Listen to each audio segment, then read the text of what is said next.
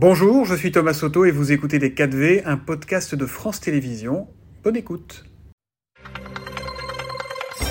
Bonjour à tous, bonjour Frédéric Souillot. Bonjour Vitavert. On l'a dit dans le journal de 7h30, c'est le, c'est le retour des mobilisations, des manifestations, des grèves en ce vendredi 13 octobre. Vous, euh, secrétaire général de Force ouvrière, vous allez défiler à Paris avec les numéros 1 de toutes les centrales. On est cinq mois après la promulgation de la réforme des retraites.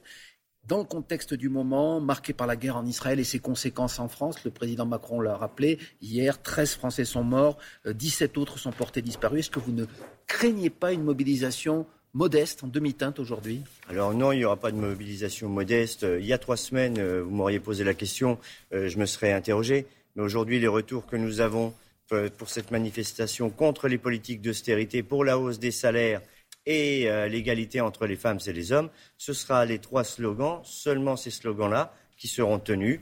Et bien évidemment, il y aura encore quelques slogans qui disent qu'on ne veut toujours pas de cette réforme des retraites mais qui pourtant est entré en vigueur le 1er septembre dernier. Vous pensez, puisqu'on parle de la réforme des retraites, que vous pouvez encore agir pour empêcher eh bien, sa, sa, sa, mise en action pour tous les Français désormais? À Force ouvrière, nous avons saisi le Conseil d'État. On attend le retour du Conseil d'État puisqu'il manque encore quelques décrets pour que cette réforme soit appliquée et applicable. Donc nous, on ne tourne pas la page sur la réforme des retraites.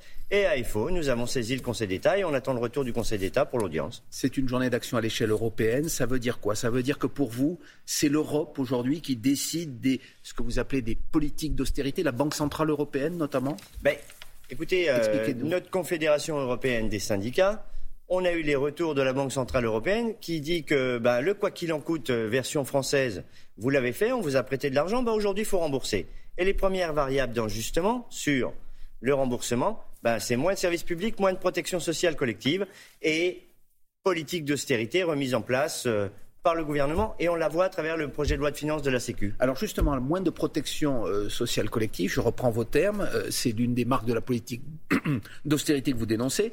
Ce PLFSS, ce fameux projet de loi de financement de la sécurité sociale, on en connaît les grandes lignes, il prévoit quand même 254 milliards de dépenses pour l'assurance maladie, ça fait 3 milliards de plus que l'an dernier, 3,3 milliards. Pourquoi il en faudrait, selon vous, encore plus? Mais parce que aujourd'hui, sur ce projet de loi de finances de la Sécu, c'est simplement, on rembourse quoi? Des exonérations euh, sociales sur les 1,6 fois le SMIC, sur les salaires. Donc, à un moment ou à un autre, on dit à la sécurité sociale, bah, vous devez prendre en compte les exonérations octroyées par le gouvernement. Donc, à un moment ou à un autre, bah, il faut que chacun prenne sa part. Oui, mais très concrètement, par exemple, le projet euh, se propose de, de, lutter contre les, euh, contre les arrêts maladie abusifs. Par exemple, le fait de pouvoir euh, être déclaré en arrêt maladie par téléconsultation.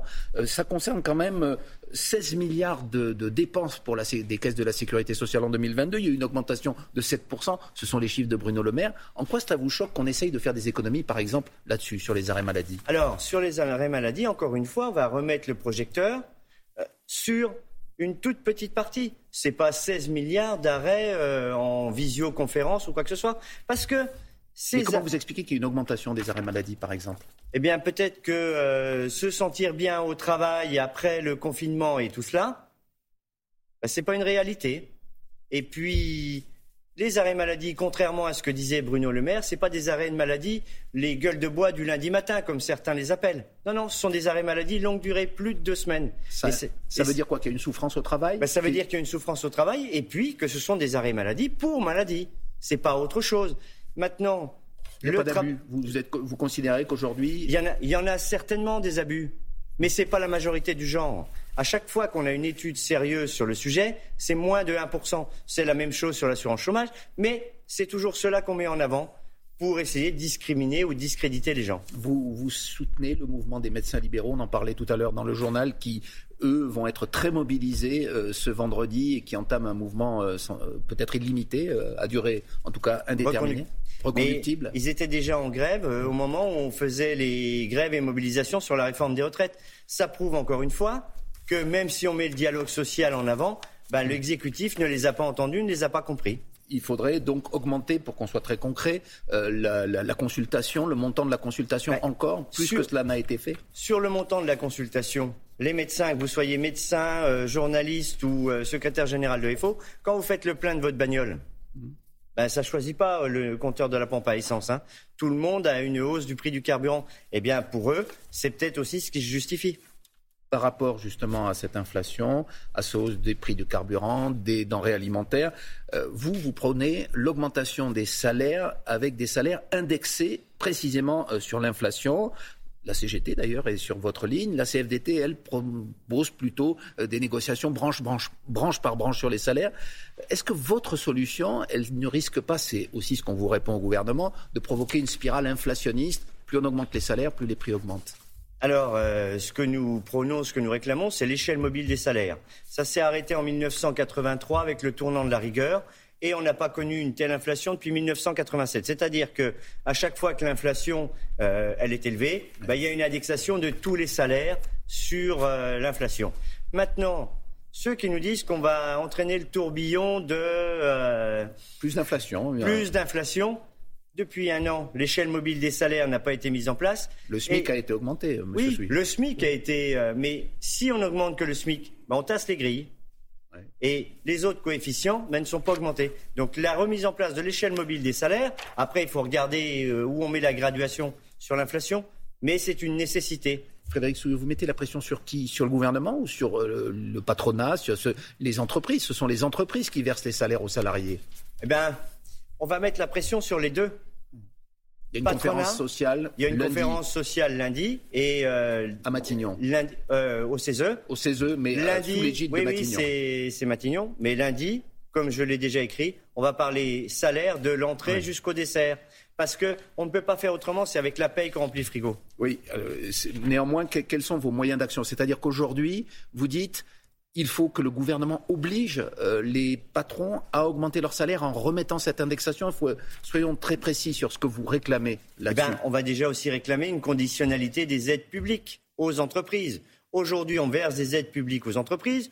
Euh, crédit impôt recherche, allègement de cotisation, 167 milliards d'euros par an, sans aucune conditionnalité. Quand, vous, euh, vous, quand on nous parle d'arrêt maladie, il faut bien que vous ayez un justificatif disant que vous êtes malade. Eh bien, sur les conditionnalités des aides publiques, elles tombent comme ça et on ne demande pas de justification. Donc nous, on dit conditionnalité des aides publiques.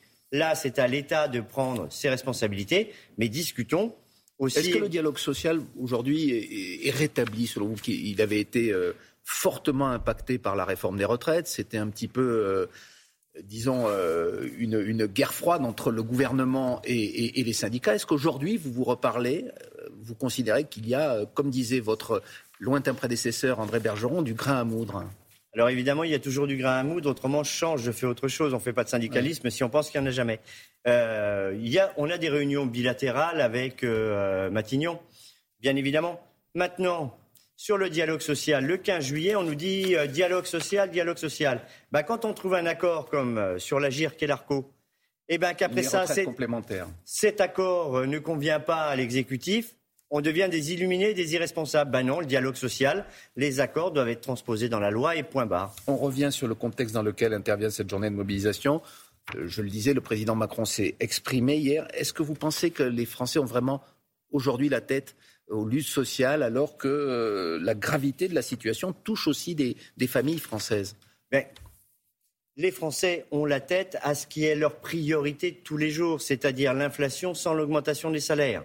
Aujourd'hui, c'est plus compliqué pour certains. Oui, mais ils regardent autour d'eux, ils voient aussi qu'il y a des bien fractures dans la société. Ils, ils, le, ils, le, regardent. Mais à partir du moment où vous êtes déjà obligé d'économiser, vous avez vu la dernière étude, tout le monde ne fait plus trois repas par jour pour pouvoir faire le plein de la bagnole, pour pouvoir continuer à aller au boulot la dernière semaine du mois. Ben, le contexte international, bien évidemment, on l'entend tous, mais hmm. aujourd'hui, la priorité, c'est le pouvoir d'achat et par l'augmentation des salaires. Est-ce que vous ne craignez pas néanmoins un télescopage dans les manifestations euh, notamment la, présence de l'extrême gauche dans certains défilés euh, dont on connaît les positions euh, radicalement anti-israéliennes parfois? Alors écoutez, nous, dans la manifestation, mais on avait déjà ce débat au moment de la réforme des retraites, il n'y aura que trois slogans. Contre les politiques d'austérité, pour la hausse des salaires, pour l'égalité entre les femmes et les hommes. Et après, derrière les cortèges syndicaux, quelle est la position de FO sur ce conflit? Vous, euh, il n'y a pas d'ambiguïté, puisqu'on sait qu'au sein de la classe politique, euh, il y a un parti qui n'a pas voulu dire au départ que ce qui s'était passé relevait du terrorisme. Chez vous, il y a une ligne nous, claire? Nous, on n'a pas de souci ni de sujet. Bien sûr, on condamne tous les actes terroristes et ça, on n'a jamais eu de problème pour le faire. Par contre, ce qu'on écrit, ben, cessez le feu immédiat parce que c'est les travailleurs et les civils, les populations qui payent le prix le plus cher à chaque fois. Frédéric Souillot, secrétaire général de Force ouvrière, merci. Merci à vous. Et c'est la suite de Télématin. C'était Les 4V, un podcast de France Télévisions. S'il vous a plu, n'hésitez surtout pas à vous abonner. Vous pouvez également retrouver tous les replays en vidéo sur France.tv.